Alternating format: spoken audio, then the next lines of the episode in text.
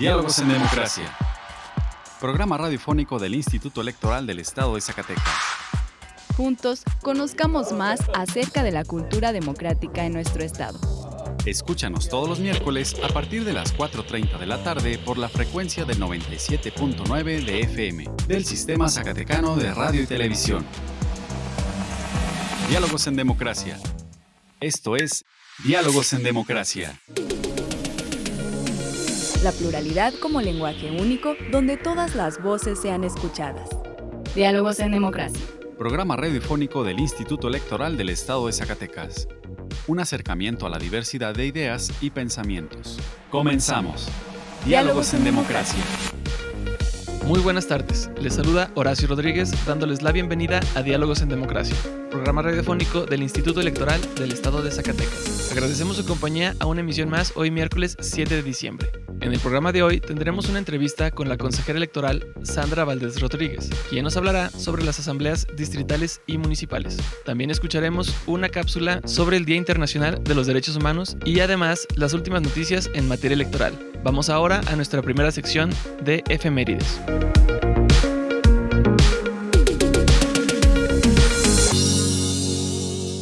Pluralidad, donde todas las voces son escuchadas.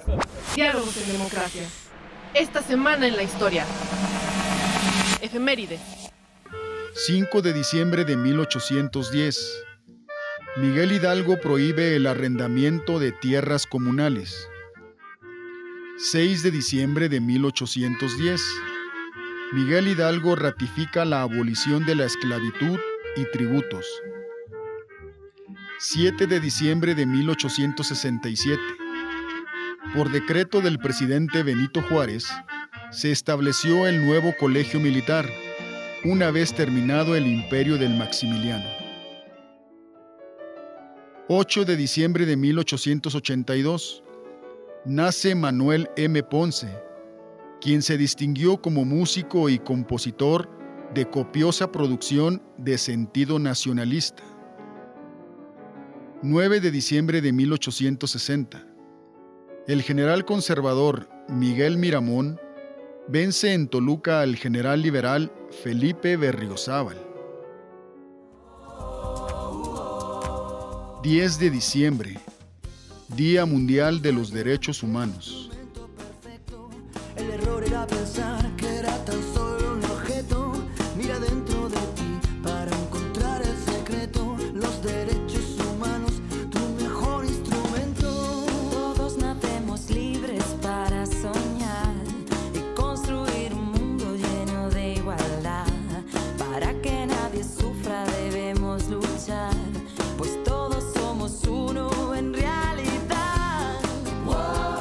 11 de diciembre de 1881. Las principales calles de la Ciudad de México fueron dotadas de alumbrado eléctrico para júbilo de sus habitantes.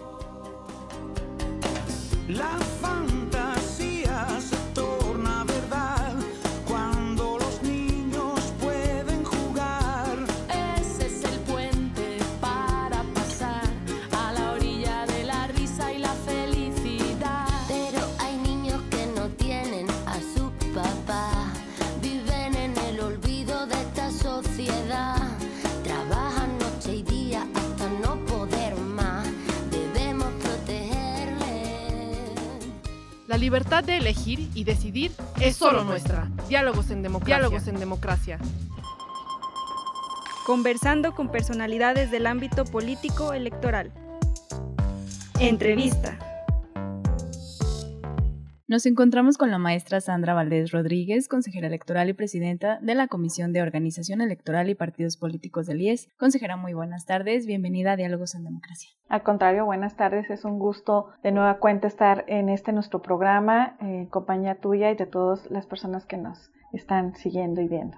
A principios de este año se registraron algunas organizaciones ciudadanas con la intención de iniciar un proceso para consolidarse como partidos políticos locales. Antes que todo, ¿podría darnos un contexto para retomar cuántas de estas organizaciones civiles se registraron en su momento y cuántas actualmente siguen en este proceso? Bueno, claro que sí. Y yo creo que es importante volver a recordar eh, cómo se da o en qué consiste este procedimiento de constitución de partidos políticos locales. Recordemos que se divide en dos grandes etapas o dos fases que las pudiéramos así denominar, la cual inició la primera fase en este año del 2022 en el mes de enero con la presentación del escrito de intención. Una vez que presentan este escrito de intención y que la Comisión de Organización Electoral y Partidos Políticos revisa que cumplan con todos los requisitos establecidos establecidos en la norma, entonces se les comunica que ellos pueden continuar con la realización de las actividades que las denominamos previas porque son previas a la presentación de la solicitud de registro. Estas actividades previas en qué consisten? Pues en la realización de estas asambleas distritales y municipales que en su momento ellas tendrán que llevar a cabo y que serán también ellas mismas, las organizaciones, quienes determinarán qué tipo de asambleas van a llevar a cabo, si van a ser distritales o van a ser municipales. ¿Qué diferencia hay? El número de asambleas que tienen que realizar. En las distritales tendrían que ser 12, en las municipales tendrían que realizar 38 y posteriormente en el año que sigue, en el mes de enero, el 22 de enero, tendrán que presentar su escrito, digo, perdón, su solicitud de registro. También dentro de estas asambleas que tendrán que llevar a cabo una vez que realicen ya sean la totalidad de las asambleas distritales o municipales, tendrán que realizar una asamblea estatal constitutiva y con esto terminarían, como quien dice, las etapas previas antes de esta solicitud. En esa tesitura es que en el mes de enero 11 organizaciones presentaron escritos de intención. ¿Qué sucedió con estas 11 organizaciones? Bueno, una de ellas, que fue Bonito Zacatecas AC, se le hizo, se le formularon requerimientos porque no cumplían con ciertos requisitos de ley. Sin embargo, al otorgársele un tiempo eh, en el cual ella tenía que dar respuesta, pues no lo hizo. Entonces, en ese sentido y de conformidad con lo que establecen las normas, pues se le tuvo por no presentado su escrito.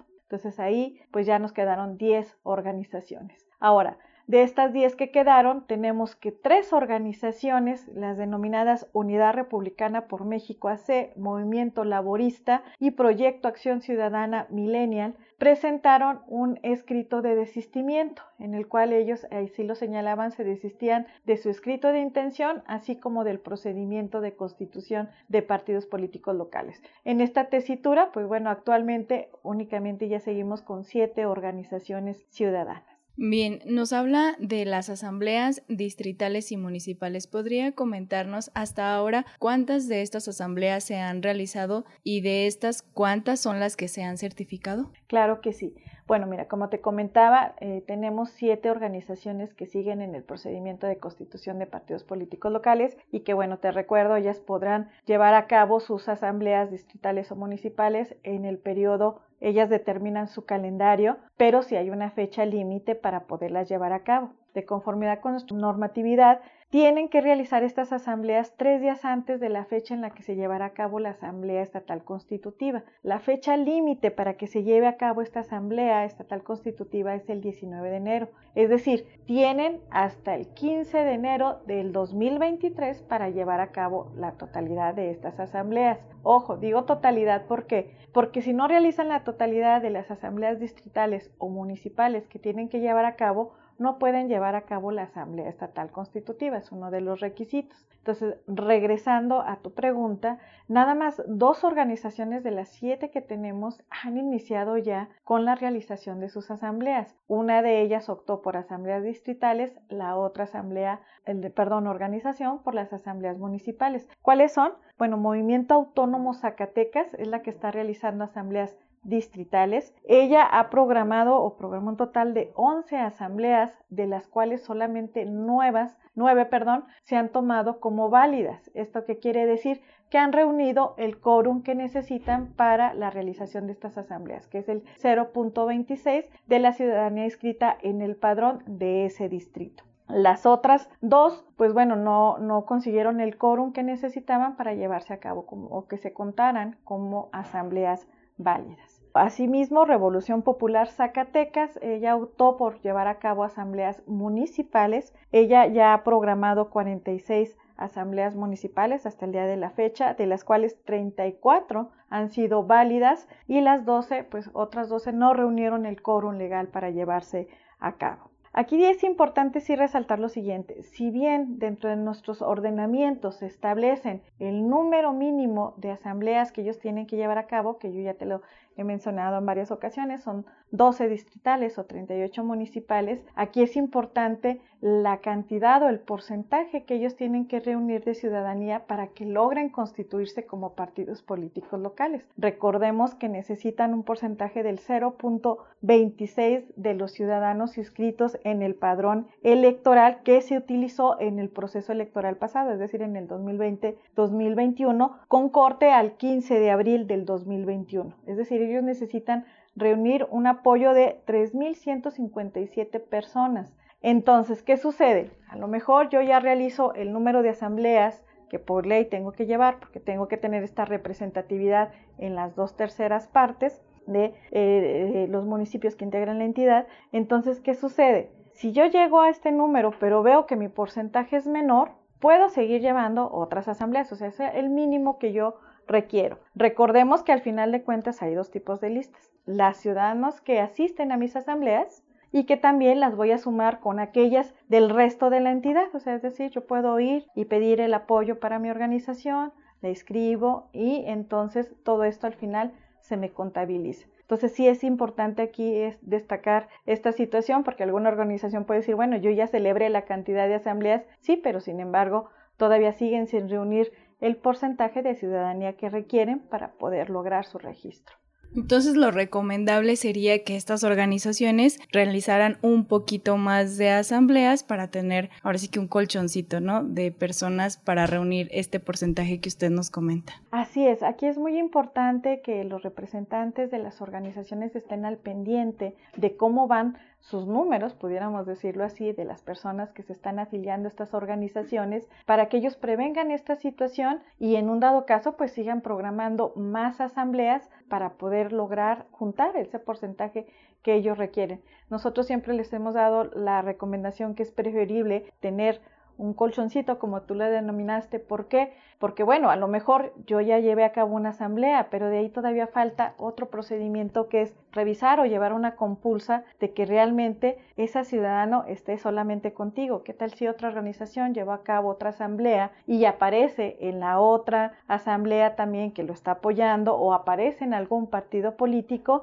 Entonces ahí es en donde se pueden mover los números y a lo mejor si yo contaba con 100, pues resulta que al final no, nada más tengo 90. Entonces, si me voy muy justo con los números, pues eh, me puedo llevar al final una sorpresa y no alcanzar el porcentaje que se requiere. Así es, sí, porque hemos visto que nuestros compañeros han tenido algunos pues se regresan, ¿no? Algunos ciudadanos porque no cumplieron, no son del distrito o este, algo así. Consejera, se vienen ya las vacaciones eh, eh, para el personal del instituto, pero eh, la dirección de organización pues va a seguir con estas asambleas. Vamos a esperar hasta el día 16 de enero para ver cuántas organizaciones concluyeron con sus asambleas y pues ya veremos en un segundo momento que nos platique al final cuáles de estas organizaciones sí alcanzaron a, llevar todo su procedimiento. Hasta aquí, ¿algo que desea agregar? Sí, bueno, sí me gustaría puntualizar una, una cosa. De conformidad con los lineamientos que se emitieron por parte del Instituto Electoral para regular todo este procedimiento de constitución de partidos políticos locales, en periodo de vacaciones no se llevan a cabo asambleas. Inclusive así se previeron y por eso es que se hicieron los ajustes en los plazos establecidos, es decir, para que nadie se sintiera afectado de que les cortamos el plazo que por ley tienen para que ellos lleven a cabo estas asambleas, entonces se hicieron los ajustes pertinentes en las fechas y al momento de que se emitieron los lineamientos también se les hizo del conocimiento esta situación. Entonces, efectivamente van a poder seguir llevando a cabo las asambleas, nada más eh, observando estos plazos establecidos en los propios ordenamientos y este una vez que vuelvo a repetir que ellos concluyan o concluye el plazo, pues sabremos cuántas de estas organizaciones continúan en la siguiente fase del procedimiento de constitución de partidos políticos locales. Entonces, yo que este sería mi mensaje, bueno,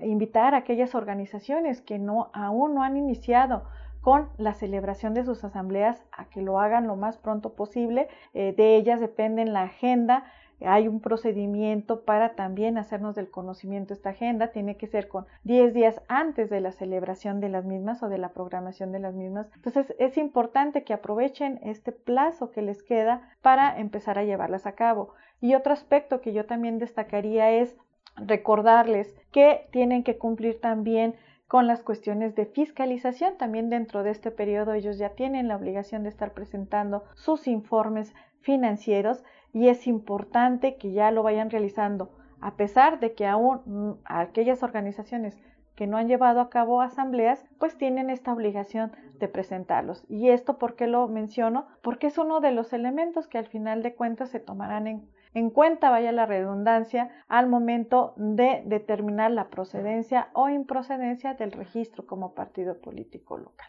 Muy bien, consejera, pues entonces nos vemos en esta segunda fase para el próximo año aquí en Diálogos en Democracia para darle continuidad a este tema. Mm, muchísimas gracias por estar con nosotros. Usted presidenta de esta Comisión de Organización Electoral y Partidos Políticos del IES, consejera Sandra Valdés Rodríguez. Muchas gracias, que tenga bonita tarde. Igualmente y nuevamente gracias por la invitación y con todo gusto les estaremos informando de manera puntual del seguimiento de este procedimiento de constitución. A lo mejor no seré yo porque cambiamos precisamente las presidencias de las comisiones ya a partir del 15 de diciembre, pero este, seguiremos eh, al pendiente de estas actividades y a la persona, consejera, consejero que le toque presidir esta comisión, seguirá en la misma tesitura de estar informando y hacer transparente todo este procedimiento. Muchísimas gracias. Representando el libre derecho a la elección. Diálogos en democracia. ¿Te interesa conocer más sobre las elecciones? Tú puedes solicitar la información que el Instituto Electoral del Estado de Zacatecas posee, obtiene, genera, adquiere o transforma. Consúltala en la página del IES. Puedes solicitarla también en el correo transparencia.ies.org.mx o a través de la Plataforma Nacional de Transparencia. Si tienes alguna duda, comunícate al teléfono 492-92-20606, extensión 650. El acceso a la información pública es gratuito y es tu derecho. Ejércelo. Nuestra elección en la diversidad de, en la diversidad de pensamiento. Diálogos en democracia. Escuchemos ahora una cápsula sobre el Día Internacional de los Derechos Humanos en voz de nuestra compañera Virginia Perusquía. Educación en democracia. Cultura cívica. Cultura cívica. Los derechos humanos surgen en busca de equilibrar las relaciones de poder entre las personas, es decir, que se respeten los derechos que son intrínsecos al simple hecho de nacer. La concepción de los derechos humanos data del siglo XIX. Incluso con anterioridad a esta época, se puede ubicar su etapa de preparación desde el inicio de los tiempos hasta el siglo XVIII. Sin embargo, el concepto jurídico de derechos humanos es relativamente joven. No fue sino hasta 1948 con la Declaración Universal de los Derechos Humanos cuando se llegó a un consenso mundial acerca del término. Su creación tuvo origen en diferentes países como Inglaterra, Francia y Estados Unidos. En estos documentos se plasmaba la protesta ante gobiernos arbitrarios. Por ejemplo, los ingleses protestaban en contra del gobierno del rey Juan, pues incrementaba los tributos, cobraba más impuestos y quitaba derechos a la población. Esto lo hicieron con documentos como la Ley de Habeas Corpus de 1679 y The Bill of Rights, promulgado en 1689. Habeas corpus lo utilizaban los abogados de la época para evitar las aprehensiones arbitrarias mientras que Bill of Rights promocionaba el derecho público. A partir de 1763 empieza a notarse un sentimiento de oposición a la corona británica en las 13 colonias inglesas de América del Norte. En 1774 se celebró un primer Congreso Continental integrado por miembros de estas colonias, el cual redactó e hizo llegar a Gran Bretaña un sinnúmero de quejas en contra del imperio. La voluntad de autonomía, rechazada por Jorge III, desencadenó una guerra civil, al término de la cual las colonias convertidas en Estados Unidos se dotan de una constitución que sustituye a la Carta Colonial, la Constitución de Virginia de 1776. Es considerada la primera declaración completa de los derechos del hombre. Este documento fue aprobado por la Convención reunida en Williamsburg en 1776 y sirvió como modelo para el resto de los países norteamericanos. Tres semanas después, en 1776, fue aprobada la Declaración de Independencia de las Colonias Americanas redactada por Thomas Jefferson. Su texto sostenía que todos los hombres nacen libres y dotados de ciertos derechos inalienables. Durante este año y los posteriores, las 13 colonias de la inicial Confederación hacen también declaraciones parecidas a las de Virginia. En algunos textos de las colonias ya está presente la idea de la supremacía de la Constitución sobre la legislación y por consiguiente el rechazo de la idea británica de la autoridad suprema del Parlamento. El modelo francés de derechos humanos se diferencia del inglés porque es producto de una situación revolucionaria y no de una reforma. Lo que busca el pueblo francés era que las relaciones de los ciudadanos fundadas desde ahora en principios simples e incontestables, se dirigieran siempre al mantenimiento de la Constitución y a la felicidad de todos. El gran valor y la trascendencia de la Declaración Francesa de 1789 fue el de haber inscrito de manera formal los derechos del hombre. Con anterioridad a este evento, no existía tal costumbre, por lo que a partir de este momento, los derechos humanos cobraron una validez universal que se inscribe en la codificación constitucional de los estados soberanos. El fenómeno de internacionalización que se produjo después de la Segunda Guerra Mundial puede atribuirse a las monstruosas violaciones ocurridas en la era de Hitler. Este fatal acontecimiento sirvió como catalizador de todas estas fuerzas que estaban clamando por un reconocimiento de los derechos humanos en la esfera internacional. Este proceso de internacionalización de los derechos humanos supuso una necesaria ruptura del proceso de soberanía nacional, ya que implica necesariamente un poder o autoridad superior capaz de imponer a los estados o a los grupos que hayan violado un derecho humano la sanción correspondiente. A partir de este momento, la comunidad internacional se preocupó por reflexionar nuevamente sobre la esencia y los fines de las propias organizaciones sociales y de la persona humana como tal, así por el reconocimiento de esta como sujeto jurídico. El origen quizá, el primero de los signos de esta cooperación internacional, sea la creación de la Organización de las Naciones Unidas, ONU en 1945. Después de la Segunda Guerra Mundial y de la creación de la ONU, la comunidad internacional se comprometió a no permitir nunca más atrocidades como las sucedidas en ese conflicto. Para llevar a cabo este ideal, se firma la Carta de las Naciones durante la Convención de San Francisco. En su esencia, el texto de la Carta aspira a establecer la paz entre las naciones y a promover el respeto a los derechos humanos y a las libertades fundamentales sin distinción alguna. La Declaración Universal de los Derechos Humanos es el primer texto jurídico internacional que formula un catálogo omnicomprensivo de derechos humanos, con pretensión de alcanzar valor universal. En nuestro país se tienen registros de derechos humanos primitivos o indicios de estos, debido a la desigualdad que imperaba sobre todos los pueblos que conformaban al México prehispánico, lo que ocasionaba conflictos bélicos que resultaban en conquistas de territorio y esclavitud. Sin embargo, registros históricos muestran que la conformación social de estos pueblos, si bien era cierto, era muy parecida a la monarquía, ya se hallaban conceptos como el dar a cada quien lo que se merece y el respeto a las personas mayores, partiendo del supuesto de una mayor experiencia de vida. Su religión politeísta estaba conformada tanto por deidades masculinas y femeninas, lo que en muchas ocasiones se traducía en darle ciertas igualdades a la mujer, sobre todo a la figura de la madre. La colonización en México representó en muchos aspectos la transformación de un pueblo por medio de la religión, el mestizaje y la educación. Lamentablemente, el maltrato y el racismo por parte de los colonos hacia los originarios del país no se hicieron esperar. Pero aún en este periodo, hubo dos frailes que defendieron a los que llamaban los naturales, del abuso de los colonizadores, Fray Bartolomé de las Casas y Fray Alonso de la Veracruz. En sus diferentes diligencias dentro de la iglesia, siempre pugnaron por un trato digno de los pueblos indígenas. El antecedente escrito más importante de la época de la corona española es sin duda la Ley de Indias, de 1680, una compilación dividida en nueve libros, que tenía el propósito de regular la vida social y política de los territorios que comprendían América, otorgando derechos a los pueblos originarios que estaban sufriendo de abusos. La Constitución Política de los Estados Unidos Mexicanos de 1917, en su título llamado De las Garantías Individuales, enuncia 38 artículos que contienen los primeros derechos reconocidos a nivel nacional para ser respetados y cumplidos, de los cuales destacan el derecho a la libertad, a la educación, a la igualdad entre ambos géneros, a la libre expresión de las ideas, a la libre imprenta, el derecho de petición, el derecho a ser llamado y vencido en juicio, a la no retroactividad de las leyes en prejuicio del individuo, a no ser molestado por autoridades sin previo mandamiento de la autoridad competente, a la libertad de credo religioso y el derecho a la nacionalidad. 10 de diciembre, a 74 años de la Declaratoria del Día Mundial de los Derechos Humanos. Pluralidad, donde todas las voces son escuchadas. Diálogos en democracia. Si te interesa conocer más información al respecto, te invitamos a encontrar más cápsulas interesantes en nuestro canal en Spotify. Encuéntranos como Radio IES. Y si te interesa que hablemos de un tema en especial, envíanos un correo a diálogos.ies.gmail.com. Queremos conocer tu opinión. También te invitamos a seguir nuestras redes sociales. Nos encuentras en Facebook como Instituto Electoral del Estado de Zacatecas, en Instagram y en Twitter como ISS y en YouTube como ISTV.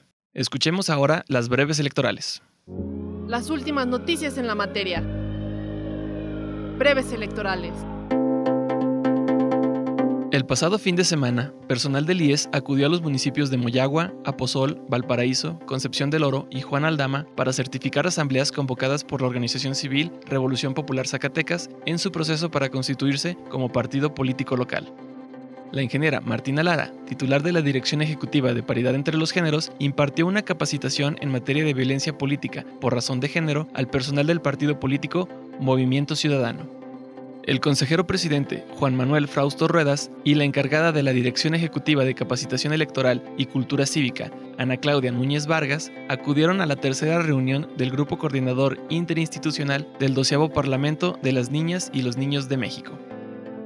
Juan Manuel Frausto Ruedas, consejero presidente, acudió al evento conmemorativo del Día Internacional de la Lucha contra la Corrupción que organizó el gobierno del estado de Zacatecas. Con el objetivo de intercambiar experiencias exitosas en materia de participación ciudadana, el IES organizó una reunión virtual con integrantes del Consejo Estatal Electoral y de Participación Ciudadana de San Luis Potosí. En ella se abordó el tema de integración de organismos de participación ciudadana en ayuntamientos. Estuvieron presentes consejeras y consejeros electorales, personal de las direcciones de capacitación electoral y cultura cívica, asuntos jurídicos y organización del instituto. La democracia es una conquista de las y los ciudadanos y seguirá prevaleciendo en México mientras la ciudadanía así lo quiera y decida, afirmó el consejero presidente del Instituto Nacional Electoral, Lorenzo Córdoba Vianello, al asistir como testigo de honor a la firma de una carta compromiso entre los tres centros empresariales de la Confederación Patronal de la República Mexicana y el Instituto Electoral del Estado de México, con el objetivo de unir esfuerzos para convocar a la ciudadanía a ser parte activa del proceso de elección de la gubernatura de dicha entidad y subrayó la importancia de la participación ciudadana. El Instituto Nacional Electoral invita a participar en el 12 Parlamento de las Niñas y los Niños de México. Se convoca a participar a todas las niñas y los niños mexicanos inscritos en las escuelas de educación primaria que tengan entre 10 y 12 años de edad, cumplidos al 9 de diciembre de 2022 y cursen el quinto grado de primaria en el ciclo escolar 2022-2023. Consulta la convocatoria en la página www.ine.mx.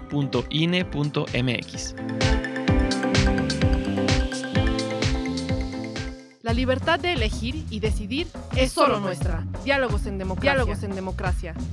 El IES protege los datos personales que recibe en el ejercicio de sus atribuciones. Un dato personal es toda aquella información que permita identificar a una persona. Si no estás de acuerdo con el tratamiento de tus datos personales, puedes ejercer tus derechos de acceso, rectificación, cancelación u oposición. El procedimiento es sencillo y gratuito. Comunícate al 492-92-20606 extensión 650 o en transparencia.ies.org.mx. Instituto Electoral del Estado de Zacatecas. Representando el libre derecho a la elección. Diálogos en democracia.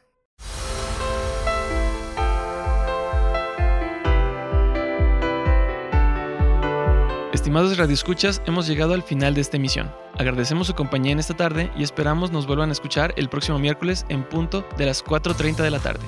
Agradecemos a Radio Zacatecas el apoyo para la difusión de este programa. También agradecemos el apoyo y acompañamiento de Antonio Castro, Virginia Perusquía y Carolina López. Se despide de ustedes Horacio Rodríguez. Que tengan una excelente tarde. Esto fue Diálogos en Democracia. Un espacio del Instituto Electoral del Estado de Zacatecas para la promoción del diálogo y la cultura democrática. Te esperamos en nuestra próxima edición. Diálogos en Democracia. Diálogos en Democracia.